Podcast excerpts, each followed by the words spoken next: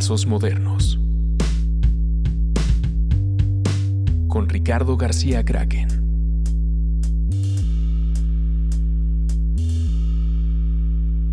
Bienvenidos a este nuevo episodio de Trazos Modernos. Eh, hoy tenemos eh, invitado de lujo. Eh, muchas gracias, Jorge Alderete, por visitarnos. Este, Gracias por la invitación. Me, me cuesta mucho trabajo ver cómo empezar esta plática contigo, porque en realidad hay muchas cosas que me gustaría platicar contigo. Pero ahora sí que empecemos con tu principio, eh, hablando justo de diseño. Eh, como es conocido, o no sé si es muy conocido, vienes de, de Argentina, Ajá. de... No sé de, de qué provincia eres. ¿Eres de Buenos Aires? No, no, yo nací en el sur de Argentina, en la Patagonia, Ok. San- en la provincia de Santa Cruz. Desde muy chiquito, a los cuatro años, mis papás se mudaron a otra provincia dentro de la Patagonia, Neuquén. Y a Buenos Aires me fui para la- cuando tenía que hacer la universidad. A la ciudad de La Plata, no me fui a la ciudad de Buenos Aires. Ok, ok, ok. Es, ok. provi- es como el estado, digamos. Ya. Sí, como aquí DF y Estado de México. Claro. O sea, es Buenos Aires estado, Buenos Aires ciudad. Ya. Oye, ¿y e- exactamente qué estudiaste? Diseño en comunicación visual. Era el, el título. Ya. ¿Y por qué? ¿En qué momento fue el...? Eh, yo, yo digo, a ver, dibujo desde que me acuerdo y, Claro. y, y es algo que siempre ha estado conmigo. No, no lo empecé a pensar como una profesión posible hasta, hasta el momento de ir a la universidad. Eh, como te decía, yo nací en el sur, en una tierra más bien petrolera y bastante alejado de, cualquier ambiente artístico. Pero era algo que yo hacía. Eh, cuando recién ahí, cuando me fui a la- cuando, cuando, cuando tenía que empezar la universidad, fue cuando conscientemente dije, bueno, voy a probar a estudiar algo relacionado con lo, me- con lo que me gusta, que no era diseño precisamente, era, era más bien el dibujo, la histori- las historietas y, y por ese lado era. Pero bueno, no había ninguna carrera relacionada directamente con eso y fue medio un volado, fue... Claro. Las alternativas eran artes plásticas o diseño gráfico, más o menos. Ok. ¿Y, y por qué no fue ninguna de las otras dos, entonces? De que de o sea, ¿por qué no fue artes plásticas o diseño? Tu decisión. no, o sea, ah, porque mi- no había. Claro, la- la- las opciones que tenía eran o artes, plat- ast- artes plásticas o diseño gráfico. Diseño en comunicación visual es, Es muy parecido. es otra forma de llamarlo, digamos, al diseño gráfico, básicamente. Tío, te pregunto porque a mí me pasó, yo estudié publicidad. Publicidad como en el área creativa. O sea, Ajá. yo estaba en una universidad donde se dividía como en la parte estratégica de publicidad, en la parte creativa de publicidad y en la parte de política de la publicidad. Y te pregunto como por qué te atrajo un poco, porque a mí en realidad eh, más bien me disuadieron familiarmente de no estudiar diseño ni arte, porque dijeron que me iba a morir de hambre. Entonces que lo mejor era estudiar Sí. algo que tuviera como un uso práctico. No, a mí en ese sentido siempre me apoyaron mucho en mi familia. eh, y fue. Digo, y en esa época yo te estoy hablando de que yo empecé la universidad en el año 90, Ok. 1990. Había que explicar qué era el diseño. Claro. O sea, ¿qué, qué- qué estás estudiando? Diseño gráfico. ¿Qué es eso? O sea, era, era así, literal.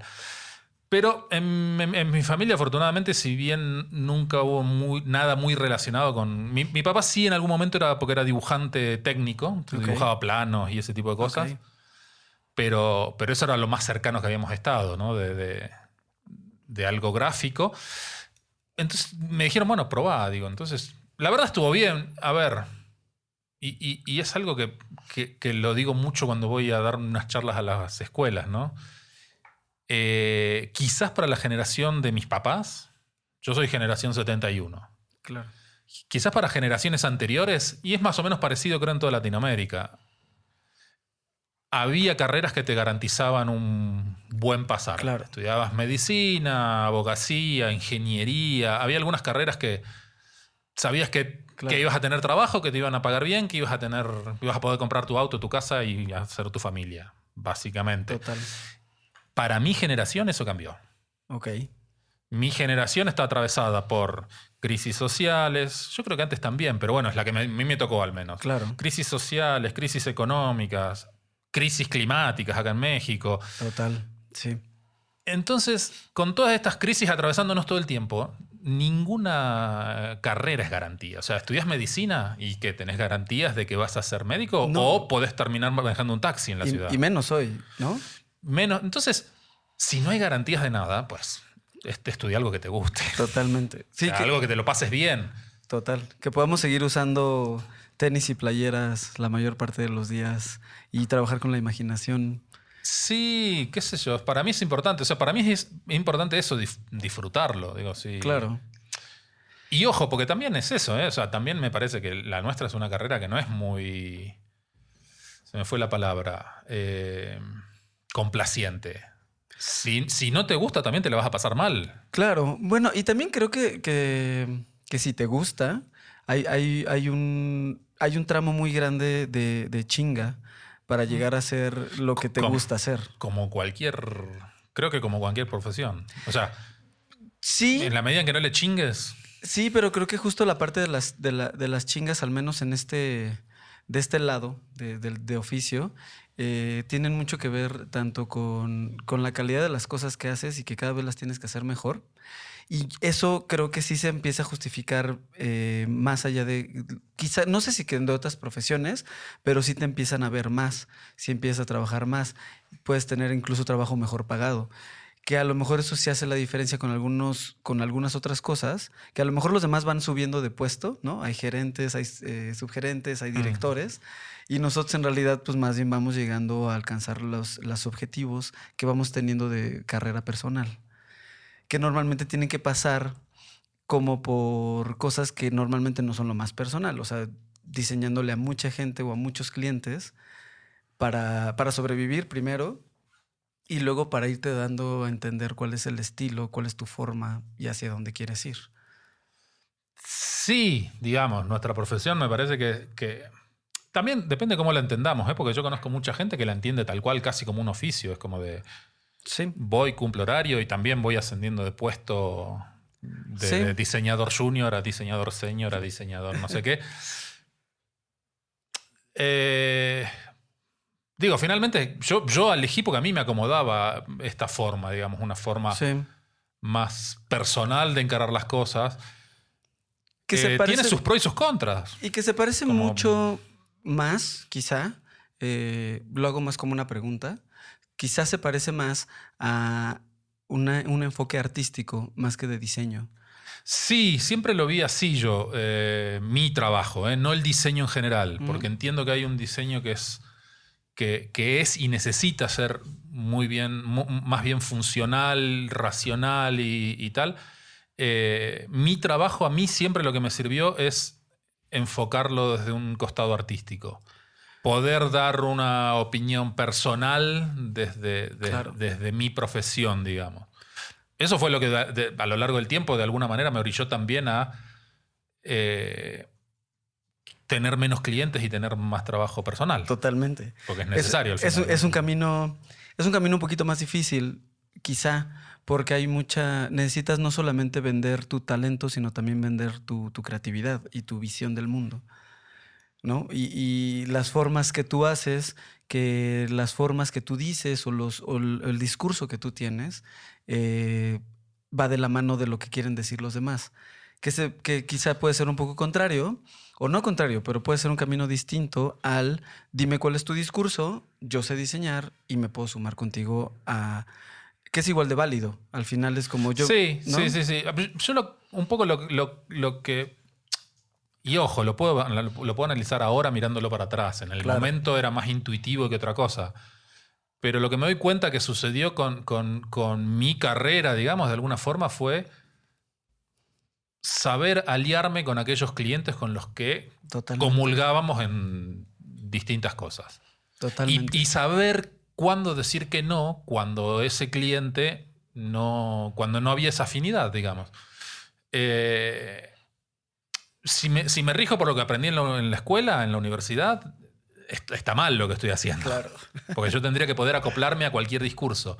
Yo elijo conscientemente no acoplarme a cualquier discurso. Claro. Asociarme con, con aquellos actores que pensamos lo mismo, que tenemos intereses Totalmente. comunes, que tenemos... Y eso para mí hizo que mi trabajo fluyera mucho más fácil, porque no teníamos Sí. que convencer a nadie de nada prácticamente, o al menos no de, de las cosas importantes. So- sobre todo creo que es algo que, que le da mucho, le da mucho fondo y le da como mucho eh, como material sobre dónde recargar como, como tu discurso y el discurso del, con quien estás trabajando. No solamente lo estás haciendo ni por tendencia ni por moda y tampoco lo estás haciendo solo porque tal cual te lo pidieron, como ellos creen que debería de funcionar. Que creo que es muy importante también... eh, bueno, antes de seguir en ese tema, porque si no nos vamos a clavar, clavar, quería, quería más bien preguntarte por qué y cómo llegaste a México. ¿Cuál fue el...? Ah, bueno, y antes de eso, la región de donde estabas es de Mendoza, es muy cerca de Mendoza.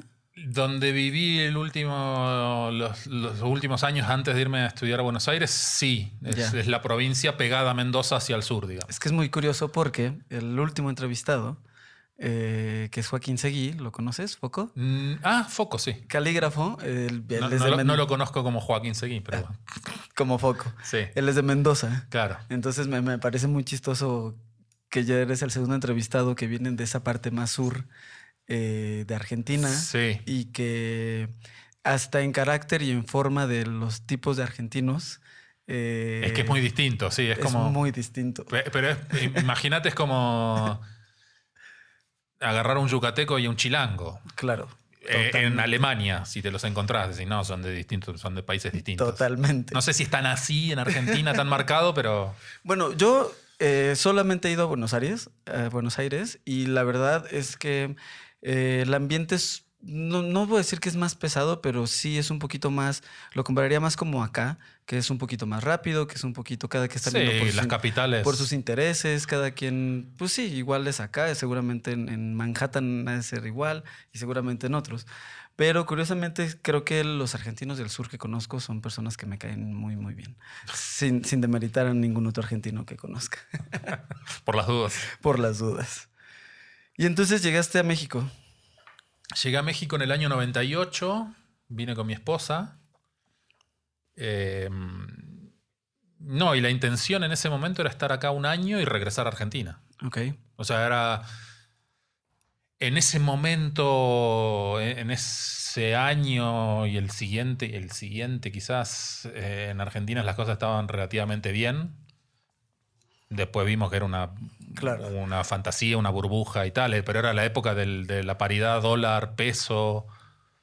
Eh, yo tenía trabajo en Qué Argentina, entonces yo me vine, me vine para acá, pero yo estaba trabajando para Argentina mucho Ok. eh, cobraba en dólares, era. Claro. Sí, era como. Digo, después se fue todo al carajo, ¿no? Rápidamente, pero. Pero a lo que voy es que no me vine huyendo de ninguna crisis. Y eso sí te cambia mucho la, la- la forma de llegar y de estar en un lugar, digamos. No estás exiliándote de ninguna manera, estás, Claro. Y tampoco, estás yendo por decisión propia. Entonces, y tampoco llegas en ceros. Exacto. Y, y- y es una decisión consciente la de me vine a México, quiero estar, quiero hacer la experiencia de vivir acá. Yo lo veía después, cuando, cuando la crisis grande del 2001 en Argentina, que vinieron oleadas de argentinos, Sí. y muchos no querían estar ni acá ni en ningún lado, querían seguir estando en Argentina, pero no podían. Pero no les alcanzaba. Claro. No, no, no había forma de que se quedaran allá, entonces tenían. Era un exilio económico de alguna forma. Y, y sí, lo sufrís mucho más, porque no, no estás. en- no llegaste a un lugar donde querías ir. Claro. Llegaste a un lugar donde alguien te obligó. Qué fuerte. Entonces te, te cambia mucho el- el- la, la perspectiva y la idea con la que llegas. ¿no? Entonces, yo Sí. en, el, en el momento que vinimos nosotros, veníamos por decisión, era una decisión consciente. Era, Claro. quiero ir allá, quiero ver qué pasa. Pero qué fuerte porque tampoco fue. O sea, porque tampoco fue llegar a un a una ciudad o a un país que estuviera en una bonanza increíble de recursos y de todo, sino que más bien creo que los recursos y las cosas que pasan acá o han pasado desde hace mucho tiene más que ver con arte, creatividad, eh, ver otra, eh, tener otra forma de ver el mundo eh, que se puede permitir mucho aquí. ¿Cómo ha sido el- el crear en México? Pues yo creo que fue muy rico, digamos. O sea, enseguida todo lo que estaba viviendo acá en la ciudad, conociendo la ciudad, la cultura, la gente, la comida, las costumbres, las tradiciones, o sea, era- todo, era todo era novedoso, Claro. todo era nuevo, todo era... Y eso para, para una profesión como la nuestra me parece que es muy rico, digamos, muy Totalmente. capitalizable. o sea, es- y, y rápidamente todo eso se empezó a colar en mi trabajo. Claro. Digo, durante muchos, durante muchos años me, me tomó el trabajo de aclararlo cuando me decían el mexicano Jorge Alderete. Era, no, no, soy argentino. Era, me da un poco igual, pero desde el principio, para mucha gente, era mexicano. Por, Sí. cuando, cuando veían mi trabajo, cuando no me conocían, no me escucharon hablar, cuando me escuchaban hablar, cagaba, porque el acento no se me va más, parece. Pero cuando nada más veían mi trabajo, era casi indiscutible que era mexicano, ¿no? Era, Sí. Sí, yo, yo, yo pensé eso. La primera vez que vi tus cosas, eh, que fue en una revista, que me acuerdo que estuviste bastante metido en... ¿Era Marvin? ¿O era...? Complot sería. Complot, era complot. Que yo tus primeras cosas las empecé a ver en complot. Y me acuerdo perfecto, evidentemente, pensar de, wow, esta es, esta es la nueva línea del diseño mexicano. Y también creo que formaste parte de como de la primera generación que en realidad eh, se empezó a dar a conocer como diseñadores mexicanos en un término como de, de libros, en un término como de, de diseño. El Internet y todas estas cosas sirvieron mucho porque antes de ustedes no, no había como este conocimiento tan grande de qué diseñadores estaban haciendo qué. Y tú formaste parte de la ola del nuevo diseño mexicano. Sí, de alguna, de alguna manera, digamos. Creo que fuimos una generación. No sé bien a qué se debe, pero que em- empezamos a aprender a mirarnos a nosotros mismos. Claro. Y no solo a México, creo que en Latinoamérica en general. Eh, a ver, yo me acuerdo, mientras estudié la carrera, no recuerdo que me hayan mencionado desde la universidad, digamos, cuando estudias, cuando estudias la historia del diseño, qué sé yo, salvo algunos diseñadores argentinos, por supuesto, pero después no recuerdo que, que nos enseñaran referentes de diseño latinoamericano. Claro. Y los empezamos a de- los empecé a descubrir después, cuando terminé la- cuando, cuando salí de la universidad. Ya. Porque. ya en trabajo. Sí, o, o por, o por interés personal, digamos. era- pero nuestros referentes eran eh, europeos en Argentina, mayormente. Sí. Eh, el- el- donde yo estudiaba, el- la línea de- del, del diseño era más bien racional funcionalista. Entonces sí, te sabías toda la Bauhaus. Más que te, sabías todo lo. Ulm. Gringos algunas cositas, viste, que, que- que aparecían. Pero bueno, sobre todo los que tenían que ver con, con, con los exiliados de la Bauhaus que terminaron en Estados Claro, Unidos, ¿no? sí.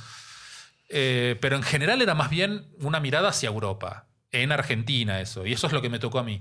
Y yo decía después, sí, muy lindo, pero... ¿Entendés? Claro. Yo me acuerdo de una época que se puso de moda el diseño minimalista, ¿no? Y empezaron a aparecer todas estas fuentes minimal, Sí. pixeladas y tal. Yo decía, Claro. esto no tiene nada que ver con nosotros. O sea, no, Ujú. no tiene nada que ver con, con nuestra realidad, con salir a la calle. Y a mí me fascinaba llegar acá y todavía podía, bueno, todavía lo podés ver el día de hoy, digo, pero, pero en aquella época más, creo, todavía podés ver los rotulistas. Claro. To- todo eso que, que no sé por qué no lo estudiamos en la escuela, Claro. porque era, era part- es parte de nuestra... Yo, yo creo muy fuerte que, que había eh, mucho, y justo en, en los 90, había como mucho un pensamiento de dejar, o sea, el, el neoliberalismo tal cual, de dejar todas estas costumbres y dejar toda esta como identidad mexicana y que querer siempre ser muy gringo. O sea, como abandonar de una forma u otra como las, las, la- las, las tradiciones, porque eso te hacían ser menos de una forma u otra. Sí, puede ser, puede ser. En Argentina era igual, pero mirábamos a Europa en vez de mirar a Estados Unidos Claro. por, digo, por razones obvias quizás, ¿no? O sea, la, mm, la inmigración fuerte que hubo después de la, de la Segunda Guerra Mundial Claro. y demás. Sí, pero bueno, afortunadamente creo que sí, fuimos una generación que empezamos a mirarnos, y no solo acá en México, Sí. ¿eh? o sea, porque empezamos a ver que había diseñadores en eso, en Argentina, que había diseñadores en, En Chile, Colombia. que había en Colombia, que había en Brasil, que, eh, que, que, que sí, que había, Y que bueno, eso- en Cuba. Y que eso empezó a responder, yo me acuerdo, porque justo cuando, cuando yo terminé la carrera me metí luego, luego a, a hacer publicidad, que eso ya fue como 2000, 2003, 2004. Y justo fue cuando eh, empezó a haber un boom de todos, o sea, todo lo que era de diseño y todo lo que era de ilustración, lo mejor venía de Latinoamérica, desde México hasta abajo. O sea, era todo, todo, lo- las cosas que venían con premios, las cosas que estaban ganando en ilustración, en arte, venían de Brasil, de Argentina, de Colombia. Y sí, pero sí creo que fue una, una generación que dio una visión y que aparte no solamente fue en gráfico, lo, lo había en ropa, o sea, toda esta Sí, parte, sí, lo, sí. lo de Naco, estaba lo de Nortec, ¿no? Como todo este tipo de cositas que quizá todos traían como una pequeña herencia musical y cosas así, eh, de, de- de sacar tus raíces y de, y de ponerlas en, el, en, el- en la época en la que estabas viviendo. Yo te digo, me acuerdo que empecé a conocer tu trabajo en, en La Complot y después fue de los primeros que vi en un libro y eso me, me emocionaba mucho pensar que los que estábamos aquí eh, trabajando en lo que estábamos trabajando podíamos llegar a libros internacionales que comprabas en todos lados. Y eso es algo que, que, que evidentemente creo que no es que se haya perdido, pero creo que ustedes fue la generación que no solamente entró a full, sino le abrió la puerta a muchos más. ¿No? O sea, yo, yo personalmente como que cuando te, justo cuando te conocí, fue una época en la que a mí se me empezaban a abrir mucho puertas, pero eran puertas que ya estaban abiertas por toda una generación eh, en la que había estado Ula Ula, en la que habías estado tú, en la que ya venían como otros atrás y que ya más bien estaban empezando a buscar como nuevas generaciones. Entonces creo que es, es muy importante eh, de una forma u otra esa, esa puerta que ustedes abrieron al diseño, al diseño mexicano, sin abrir tanto de, de Latinoamérica, porque Latinoamérica no conozco tanto, pero más bien lo que conozco de México, pues es lo que he visto, lo que he visto que ha pasado a mi alrededor y que aparte a mí ya hoy yo ya tengo, hay cinco generaciones nuevas de, cuando, de lo que yo estoy hablando. Claro, hoy. sí, sí, sí. y, que, y que veo cómo se abre, ¿no? Sí, digo, me, me parece también que, que fue necesario en algún momento también tomar conciencia de un poco de eso, ¿no? De, de- y, es algo que yo me cuestioné mucho y que lo hablé mucho con, con muchos colegas todo el tiempo, ¿no? Era. eh, ninguno elegimos de estar ahí, ser un referente ni nada, por supuesto, porque, porque creo que es algo muy difícil de controlar, digamos. Pero, pero si, si llegas a ese lugar, me parece que también tiene una responsabilidad. Entonces era como de. O sea, yo y lo discutía mucho, ¿eh? lo discutí así a- acaloradamente con, con colegas de decir, tenemos que cobrar mejor, tenemos que. Porque si Claro. nosotros no cobramos bien, la generación que sigue, la generación que está atrás, la va a tener más jodido. Claro, O sea, y, y, y- y bueno, pasa, pasa siempre, ¿no? O sea, también entra en juego, entran en juego muchas cosas. Lo mismo que hablamos hoy. Nos atraviesan crisis que no sabemos que van a llegar y, y tenemos Claro. que ver cómo, cómo respondemos ante esas cosas. Pero, pero sí me parece que también de alguna u otra forma empezamos a tomar conciencia de eso, de decir. eh, a ver, una de las cosas que me contaban siempre cuando, cuando yo llegué a México, que me sorprendía mucho, es el cuento este del bote lleno de cangrejos Ya. que están todos Sí. trepando para salir y bla, bla, bla.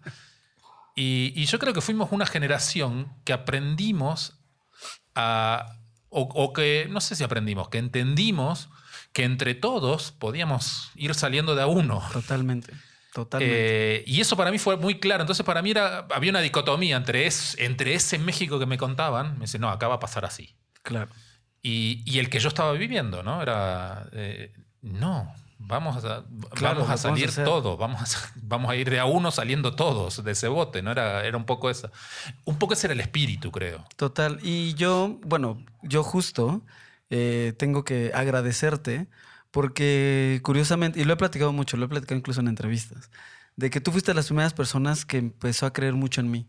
Me acuerdo perfecto cuando el primero que conocí en realidad como de, de tu generación fue a Quique, pero eh, justo me acuerdo que por proximidad, que estábamos en la, en la Roma, Mm. este, te veía mucho, hablábamos mucho, eh, me das muchos consejos, hasta me dijiste con quién debería de imprimir las cosas que yo hacía. Como que me, me- me- me abriste mucho eh, y siempre lo he dicho, de que tanto de mis influencias, pero también de las personas como amistades que he tenido, que me- a mí me abrieron mucho. Tú fuiste de los primeros y es una cosa que te agradezco De nada. public- públicamente. Pero justo, o sea, eres eh, es muy cierto lo que dices, o sea, porque fue una generación que ayudó mucho. Quique también fue una de las personas que a mí me ayudó mucho a, a dar a conocer mi trabajo y sobre todo también a ser como muy, eh, como a pesar de que yo estuve en publicidad durante tantos años, tuve nueve años en agencia, como a la par llevar mi carrera como diseñador y como artista, como nunca perder esa parte. Y evidentemente creo que es un, es un modelo que, que tú eres uno de los grandes impulsores de ese modelo. Nunca me lo propuse. Digo, fue lo que me fue saliendo un poco Exacto. también, digo, ¿no? Pero. Pero justo, creo, que- creo que es un gran... eh, a, lo, a lo que voy es que es justo, creo que es un modelo. Creo que es un modelo de carrera, de cómo quieres llevar tu carrera, quién quieres ser y a dónde quieres llegar, eh, qué tan ambicioso quieres ser, eh, porque este camino de repente no, no, es, no es el que te va a dar millones de dólares eh, metiéndote como a una agencia transnacional o metiéndote como... Sí, seguramente no. Y yo, al, al fin, creo que es una decisión muy personal. Totalmente. Este. Yo tengo muchísimos amigos que, que trabajan en publicidad, que siguen trabajando en la en publicidad. Y. Y está bien, a ellos les pesa más quizás el querer tener un auto cero kilómetro todos los años. Claro, sí. Y, Sí. y- pero cuando nos ponemos a charlar me dicen, no, es que tú tienes unos proyectos que están todos increíbles. Le digo, sí, pero yo no puedo cambiar mi auto. No me interesa tampoco, Claro. ¿no? O sea, en lo más mínimo me interesa. Pero, pero bueno, de- creo que son unas por otras. Digo, cada quien elige. Y que creo que deben de existir todas. Sí, ¿No? por supuesto. Al final ellos también... Yo- a a mí la, la sensación que a mí me da a veces es que eh, está bien, somos una generación que ya sabemos que el capitalismo ganó la batalla. claro. Eh, cayó el muro, cayó Rusia, cayó la Unión Soviética. O sea, eso sucedió cuando nosotros ya teníamos conciencia. Claro. Claro. Eh, con esa situación es con la que crecimos, vivimos y trabajamos. Entonces, también nos han hecho creer que esa es la única opción. Claro. Eh, tenés que tener más dinero, tenés que ganar más plata, tenés que comprarte más cosas, tenés que tener... Y, y yo siempre fui muy consciente de que no necesito muchas de esas cosas. Estoy de acuerdo, completamente. Eh, a veces cuesta, porque a veces es, o sea, ya, prendés la tele y sí, te bombardearon con 20.000 cosas que necesitas. Y dices, verga, no, no, Claro. apago la tele. A veces hasta desde, Pero- desde los equipos que se supone que necesitas, como una computadora, como una Para trabajo. Wacom, como un iPad, como un bla, bla, bla, bla, bla.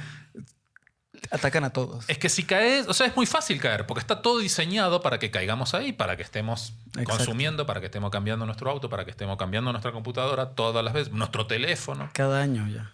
Qué horror. Este, yo siempre fui muy consciente de eso y siempre traté de al menos analizarlo. Claro. No, no, no, no ir con los ojos cerrados, al menos, ¿no? Finalmente hay cosas que sí, qué sé yo, tu teléfono, y sí, lo tengo que cambiar porque el pinche aparato este no dura más de dos Claro. años funcionando bien. Sí, porque se hace una, una, herramienta de negocio, porque pues si no te jala, pues no jala y a lo mejor te estás perdiendo deals.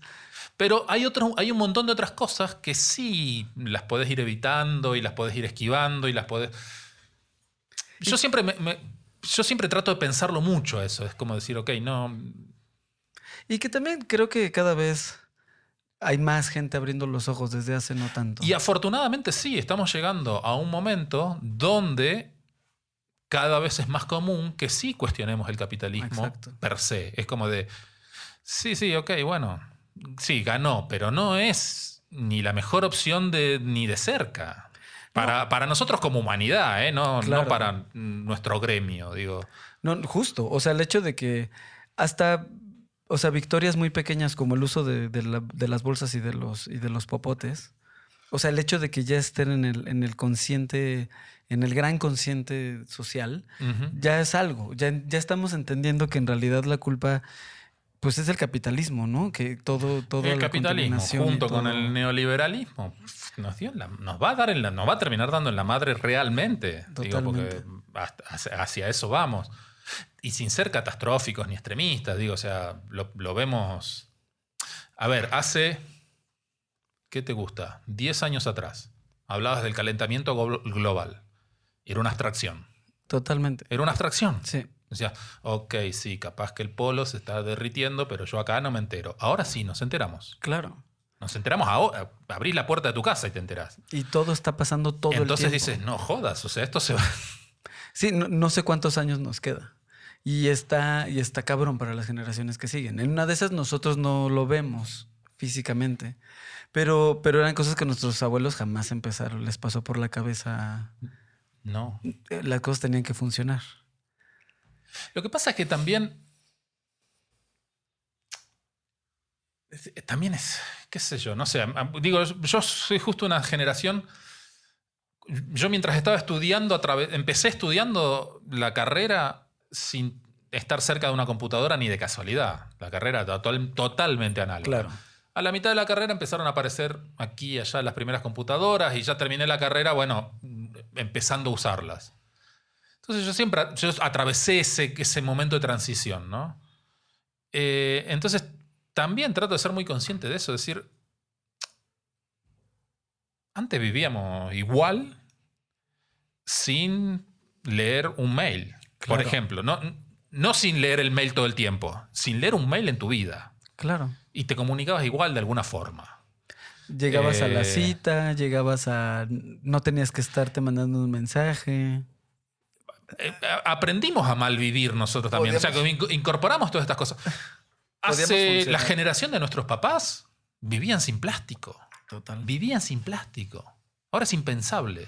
Ahora te vas a tomar un jugo, tenés plástico. Comer un taco, tenés plástico. O sea, el, la- el- el plástico envolviendo el, Para no lavar el plato. plato. para. ¿Cómo? Sí, es demasiado. Pero, o sea, son cosas que parecen, que parecen irrealizables, pero decís, no hace mucho tiempo se podía Claro. prescindir de todo esto, ¿no? Entonces, Sí, el confort. El confort.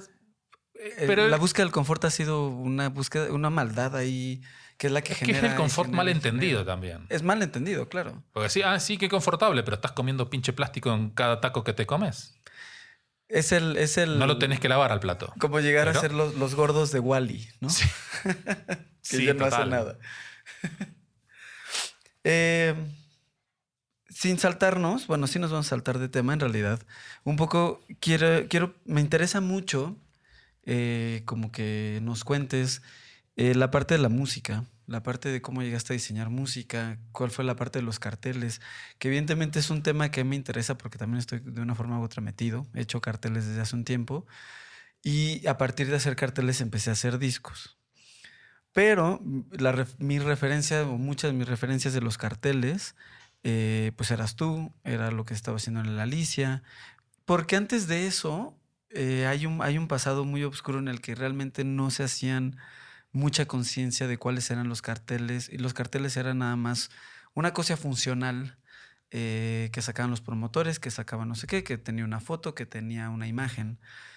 Y que evidentemente había, hay mucha influencia, obviamente, de toda esta historia gringa que vienen con los carteles de los 60 y de los 70. Pero ¿cómo era en México o cómo fue para ti empezar a hacer cartel acá? Y de ahí cómo llegaste a todos los discos o qué fue primero. No, fue al revés para mí. Ok, Yo empecé haciendo discos y el cartel fue una consecuencia de esos discos, digamos. O sea, era el cartel para la presentación del disco. el- Pero lo primero lo- lo- con lo que yo empecé, y que era un poco la- mi fantasía también, era, era poder hacer portadas de discos. Este, entonces, eso fue lo primero que, que empecé a hacer. Al poquito tiempo de llegar acá, empecé justo, me conocí con Los Tacapulco, que estaban grabando su primer disco en ese momento. ok, Y a partir de, de eso empecé a trabajar con ellos. Eh, Diseñé ese primer disco.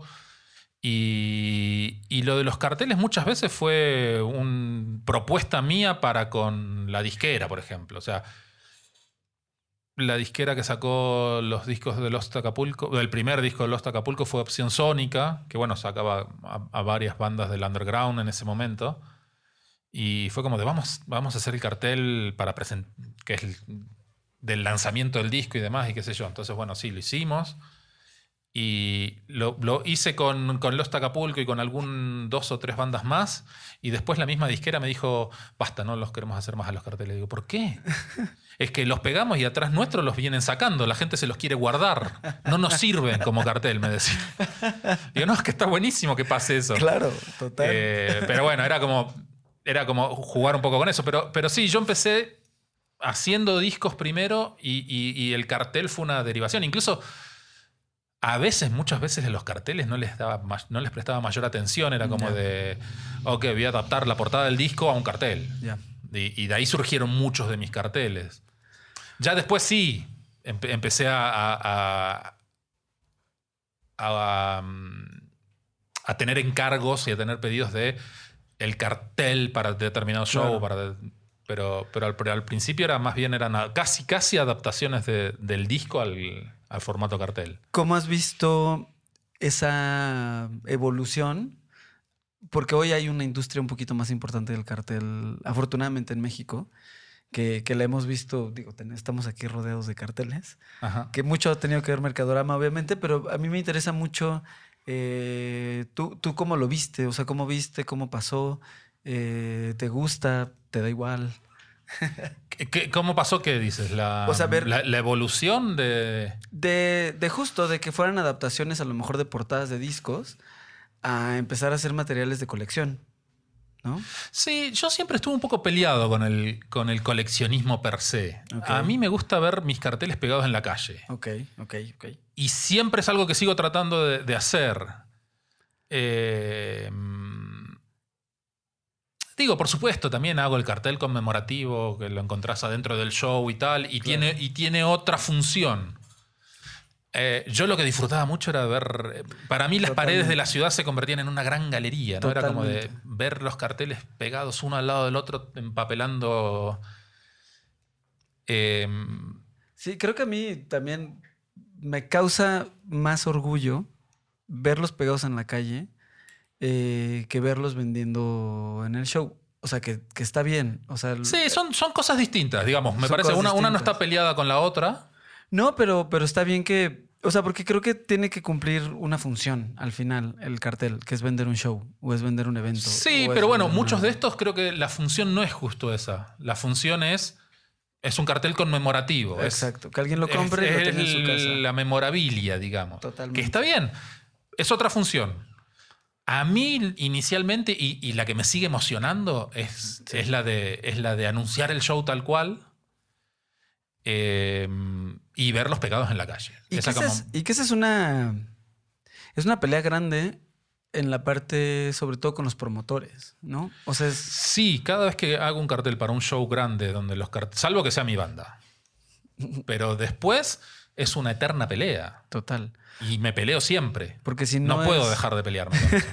me peleo siempre. Porque si no es la foto del grupo o la foto del disco o, bueno, o el tamaño de la fecha que ocupe tres cuartos de cartel. Exacto. Y es como de.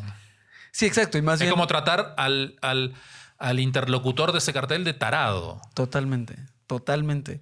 Y, y sí, y ahí como que lo desasocia, o desasocia, no sé cómo se pronuncia. Desasocia, ¿no? desasocia. Creo. Completamente de a quién le va a interesar el cartel y a quién le va a interesar eh, ir a esa tocada. ¿No? O sea, yo me acuerdo que de los pocos que me he robado en la calle tenía uno de los Misfits de acá de México. Que venía la cara gigantesca y las fechas chiquititas. La gente que sabía que venían los Misfits no, iban, no iba a ser alguien que iba a ir caminando y que iba a decir, ¿qué es esto? ¿Cuándo es? ¿No? O sea, es más bien de, sabes qué es, por la imagen sabes qué es, y vas a ir.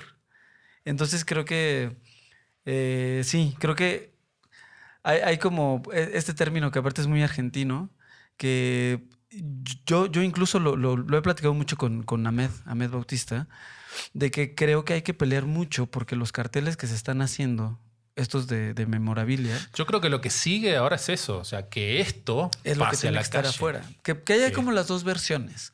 En serigrafía, 100, muy bonito, Sí, sin pero el mismo cartel ese Pero el mismo cartel, impreso por miles en offset, en lo que sea. totalmente. Pero y el que esté allá ese afuera. mismo arte que esté en la calle. ¿eh?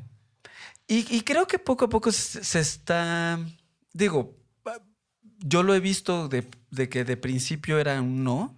El, el del show, el que va a estar afuera, tiene que ser la foto. Y si quieres, hagamos estos para venderlos allá.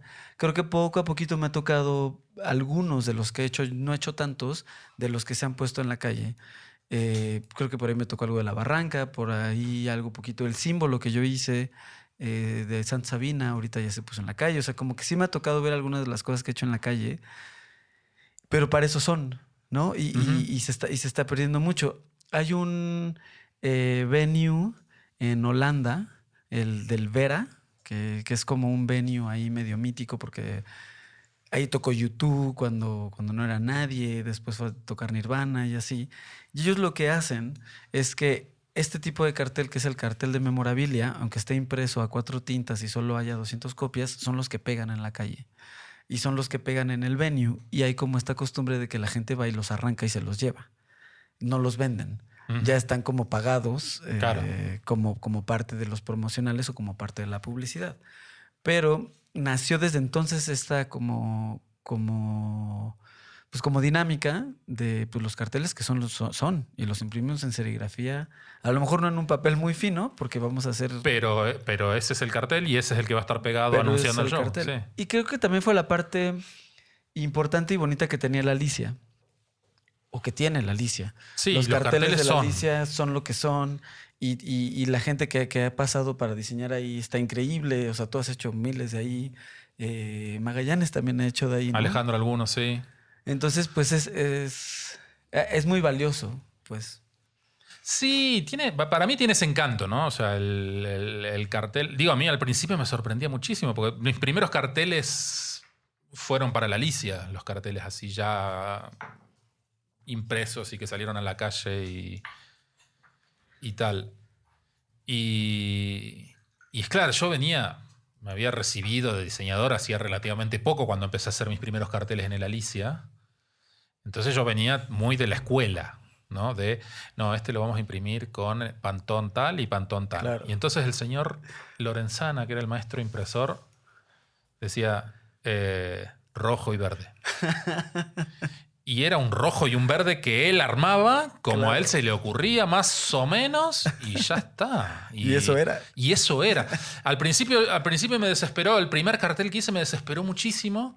Y después dije, no, tengo que, tengo que jugar con esto. O sea, y, y empecé, empecé un poco a disfrutarlo incluso. Decir, ok, rojo y verde, va, rojo y verde. A ver qué hace el señor Claro. Y a ver cuál va a ser mi sorpresa cuando me encuentre con ese cartel impreso, ¿no?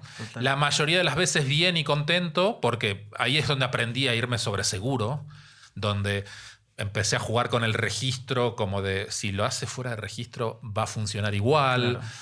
Empecé a jugar con esas cosas que podrían, que las podríamos, si, si las, si las pienso dentro de la universidad, serían factores que, que tendría que yo controlar y serían Claro. factores en contra para mi trabajo, empecé a usarlos a mi favor.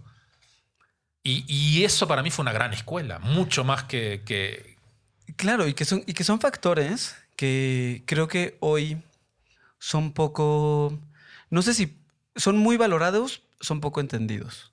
O sea, creo que los diseñadores de hoy eh, y todos, por lo que estamos, los que estamos haciendo esto el día de hoy, estamos muy enfrentados a que la mayor parte de la salida de las cosas que hacemos es digital. Sí, nos atravesó la, la- la digitalización de todo, De todo. Entonces ya empezar a entender. pero es lo que te decía, yo empecé Total. O sea, yo llegué, cuando todavía estaba en la universidad, llegué a, a ir a componer tipografía con, con máquinas de linotipo. Qué Donde, te, con- donde tenías, o sea, donde te hacían un bloque de, Claro. de, de plomo, Sí, sí. una aleación metálica.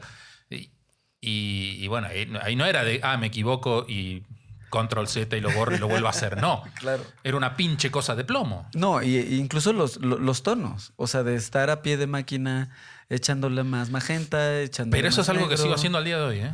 Meto un libro a la imprenta y voy y estoy a pie de máquina.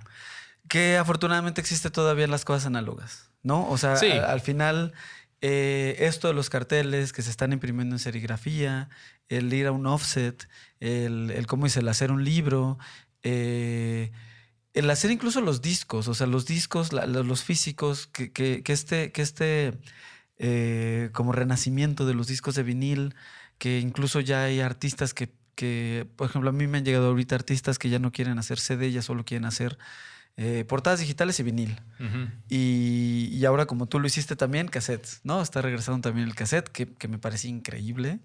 Eh, y justo estamos retomando, reingenerando, y está padre que la gente, que los nuevos diseñadores también conozcan de, de formas de impresión y que, las única, y que la impresión no solamente ir a Lumen a- con tu USB a que te den un, un plotter, ¿no? O sea, y eso me parece que es de las cosas que para, para entenderlas las tienes que hacer. Es difícil que alguien te, te platique, incluso con la serigrafía, que creo que parece que es de las más fáciles, pero el hecho de, de entender cómo armar un archivo, por ejemplo, que se va a armar, que Ujú. se va a imprimir en serigrafía, entender la física de, de las tintas. Es que es fundamental, digamos, es parte de, parte de nuestro oficio, es, esa parte me parece que es fundamental. Yo siempre aprendí, o, o al menos no traté de, de- de- de eso, de jugar con esas cosas, porque, porque esas son las cosas que te permiten, cuando los recursos son escasos, pocos, la, la economía no ayuda o lo que sea, a poder explotar los mínimos recursos que tengas. Totalmente. O sea, totalmente. Todos mis carteles de la Alicia son con suerte a dos tintas, cuando no a una. Sí. Y era, y era jugar con eso. Era, ok, Que mí- estas son las condiciones. Justo, a mí me ha pasado, me pasó un poco al revés, porque más bien cuando yo ya empecé a hacer carteles, el primer cartel que hice fue para, para Eli Guerra, y originalmente ese cartel iba a ser de seis tintas, después por cosas técnicas lo tuvimos que bajar a cuatro, y como que me quedé mucho en el cuatro, después me fui muy ambicioso y quise hacer, y llegué a hacer una hasta de 13 tintas.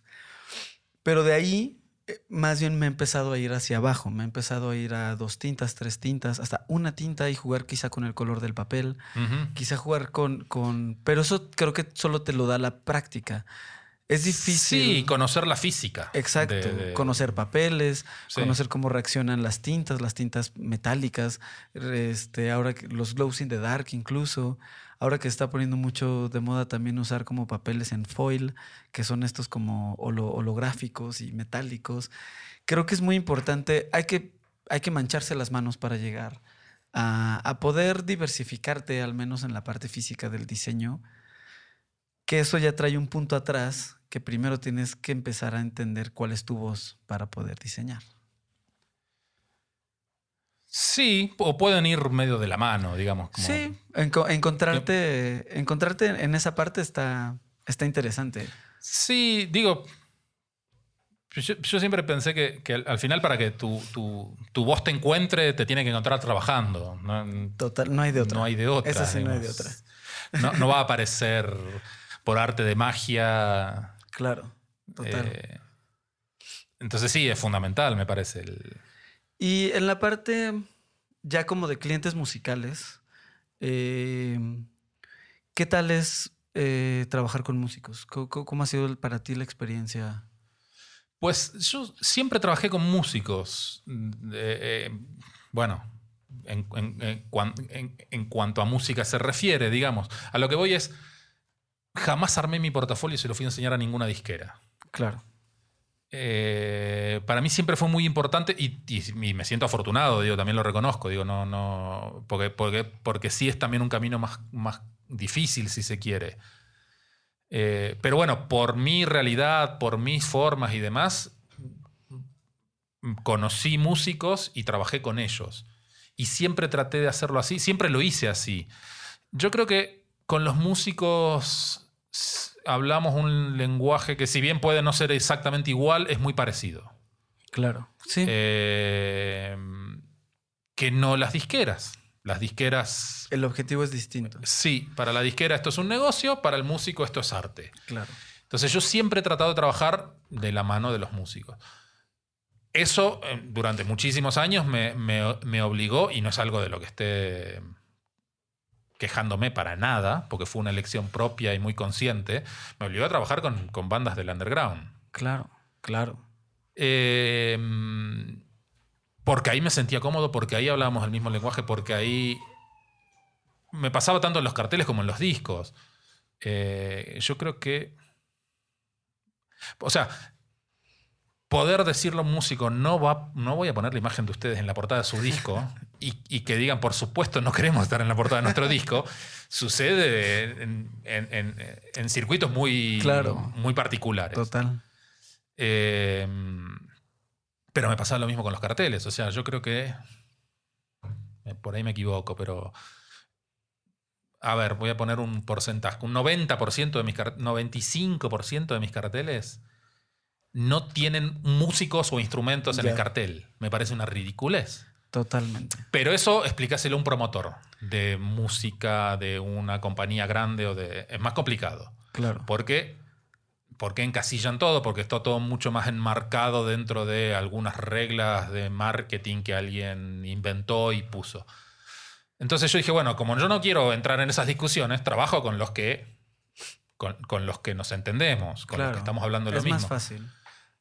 Después, al- a lo largo de los años, sí, porque, porque me dio la vuelta al final y, y empecé a trabajar con, con bandas grandes, con multinacionales, con bandas multinacionales, con...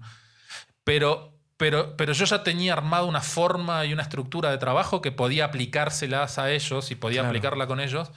Y de todas formas, siempre seguí trabajando con los músicos. Cuando trabajé con los Sí. Cadillac, cuando trabajé con Calamaro, eh, siempre el diálogo era con ellos. No con, digo, después terminás dialogando con la disquera, con Los el departamento de marketing. Sí, los entregables, la factura, el dinero, quién paga, quién no paga. Pero, pero la cuestión artística siempre la hablo y la cerramos con la banda. o sea, y tratamos de que esa sea una decisión tomada. Que, que- Y que en general creo que es, de- o debería de ser, al menos creo que la manera, la manera de, de verlo. Depende de la de- música, digo, porque también entiendo, qué sé yo, si Belinda quiere sacar un disco y quiere aparecer ella en la portada, está bien, es lo que ella vende un poco. ¿no? Sí. Eh, Belinda. por decir algo. Beli- Belinda Pop. Y ahora tú como músico, eh, con, con tu proyecto Gallo Negro, ¿cómo, cómo, cómo, digo, evidentemente hay una relación obvia de lo que estás haciendo musicalmente y que artísticamente o gráficamente más bien se hace un poco lo que, se hace lo que tú hubieras querido hacer con cualquier otra banda? ¿O, o Eh, cómo lo estás manejando? Sí, en los primeros discos de Gallo creo que fue así. Fue como hacer lo que yo hubiese querido hacer con cualquier otra banda. Pero a lo largo de los años, y después digo que ya estoy con Gallo Negro, ya llevamos nueve años más o menos juntos. Órale.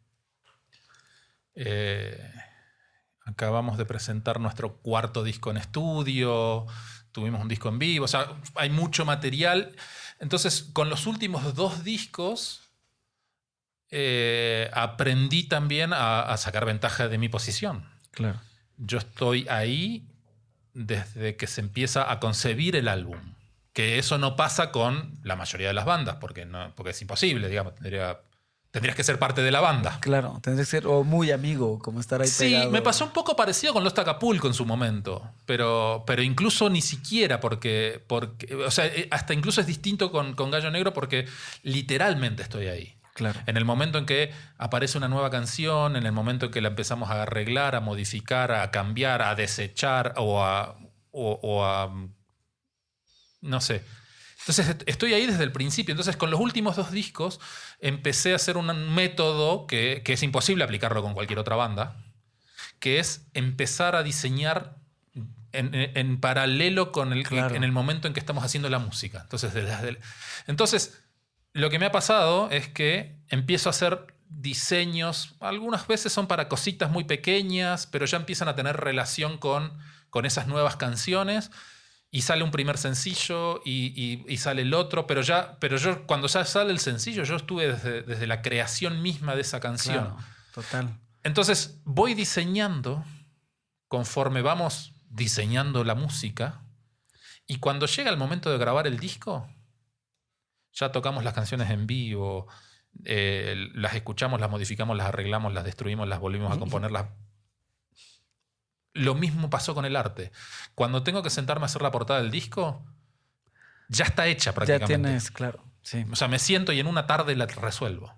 Qué chido. Porque ya está hecho. Ya, yo lo vine haciendo durante un año en lo que compusimos, cambiamos, arreglamos canciones, metimos cosas, colaboración. No sé. Está increíble.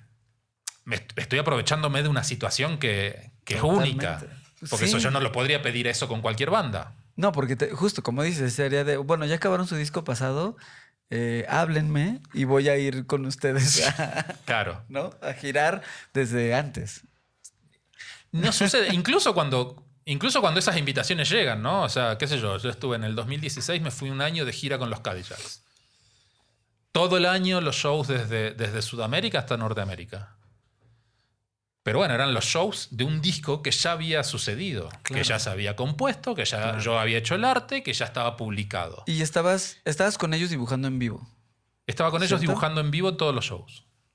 En el escenario. en el digamos. escenario, justo, sí. con un respirador que no lo necesitaba, pero era como era, era como era para que se note que había un dibujante ahí arriba. era- Claro. Y eso también lo, estás, lo has hecho con, Eso lo empecé a hacer con Gallo Negro. con Gallo Negro. ¿Lo, lo hiciste primero con los Cadillacs y luego con Gallo Negro o al no, revés? al revés. Ah, ok, ya, ya, ya entendí. No, cuando yo me sumé a Gallo Negro, me sumé para dibujar en vivo. Ok, ok, ok. Y después le empezaste a dar al Teremin. Después le empecé a dar al Teremin. Y después que ya lo había hecho con Gallo Negro, empezaron a llegar estas invitaciones de los Cadillacs. Cuando venían a México me invitaban a, dibujar una o dos canciones. Que es chido. Yo me acuerdo, hubo un momento cuando, cuando Willy eh, empezó a hacer su proyecto de Flanger Garden.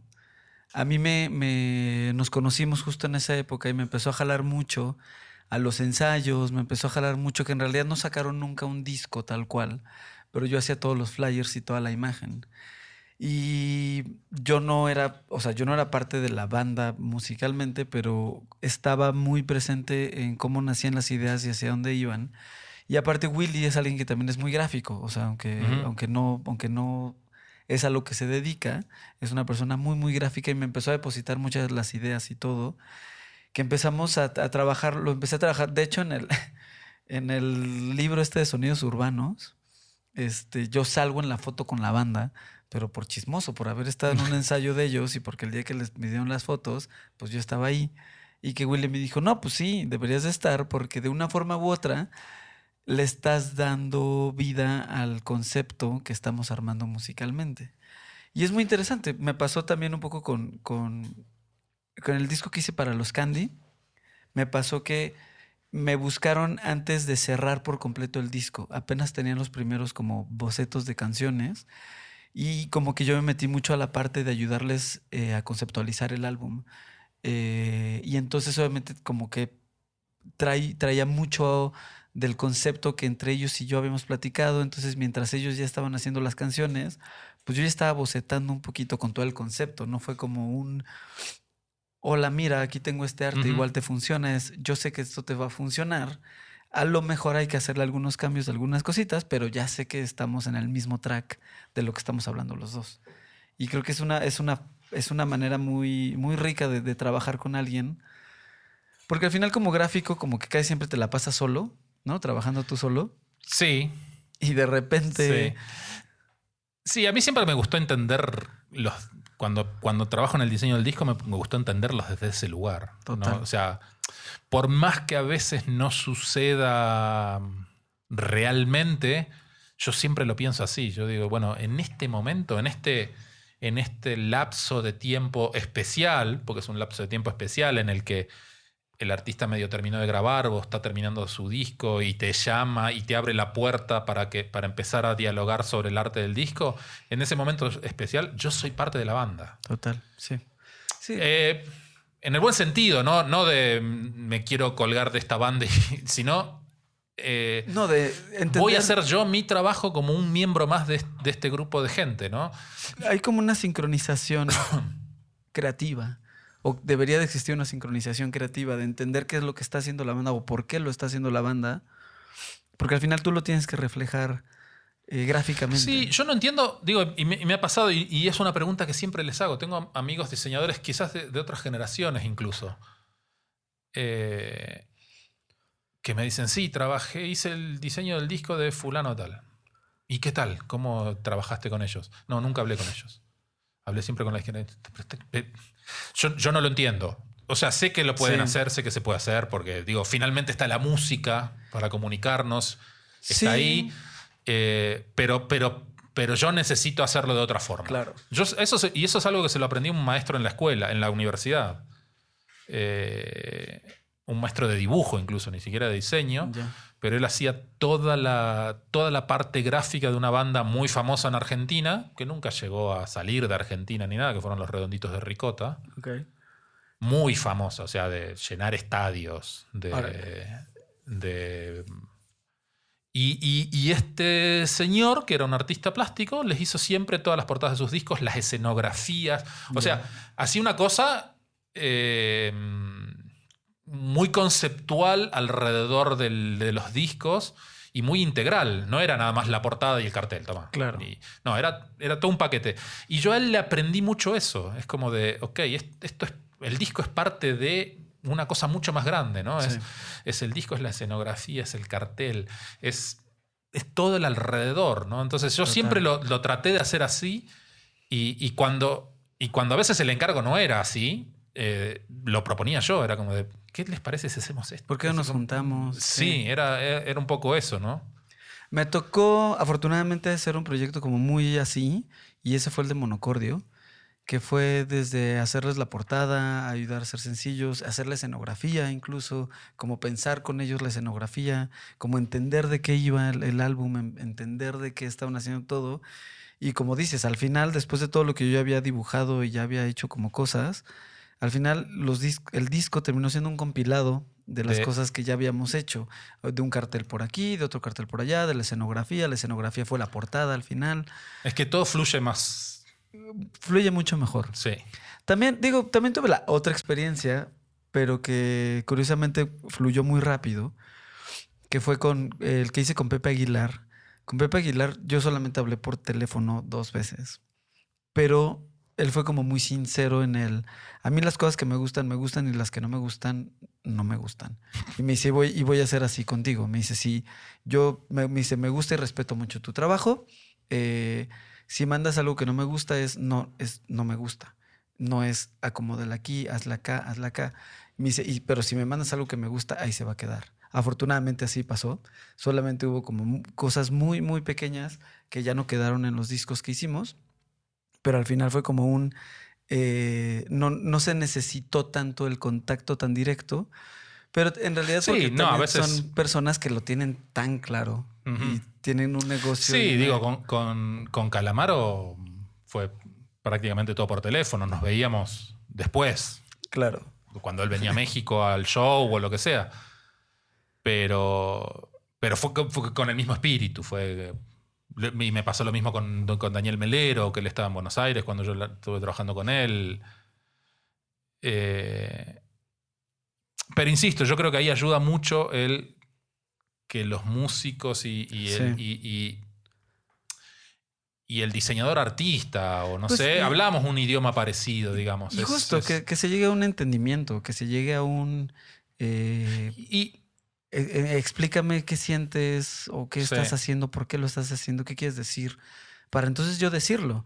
Y Y decirlo... me ha tocado decir que no también. en- digo, porque tiene sus cosas también esto de decir, Pasa. ok, o sea, mira, le digo, o sea, o sea, en serio, no entiendo esta música, no la voy a entender, no me gusta, no la disfruto. Eh, seguro va a haber alguien que te lo va a interpretar mucho mejor. O sea, ¿no? ¿para qué vamos a forzar las cosas? O sea, Claro. me ha tocado estar en ese lugar también. Y al final te lo agradecen también, porque es decir, ok, va, no perdamos tiempo en, Totalmente. Sí, a- o sea, a veces es, es estar bueno tener acomodado el ego y no pensar que podemos hacer absolutamente todo. No, total, yo eso lo tengo muy ¿No? claro. O sea, siempre algo que aprendí de, de chico, diría, es a conocer mis limitaciones. O sea, es como de, Exacto. ok, las conozco muy bien, las voy a explotar al máximo, pero sé, Total. sé hasta dónde. Pues mira, nos podremos estar Despidiendo. otra hora más aquí, porque si no, este, pues muchas gracias. Eh, ¿Te gustaría decir eh, algo de lo que estás haciendo ahorita? Eh, esto aproximadamente va a salir como en un mes.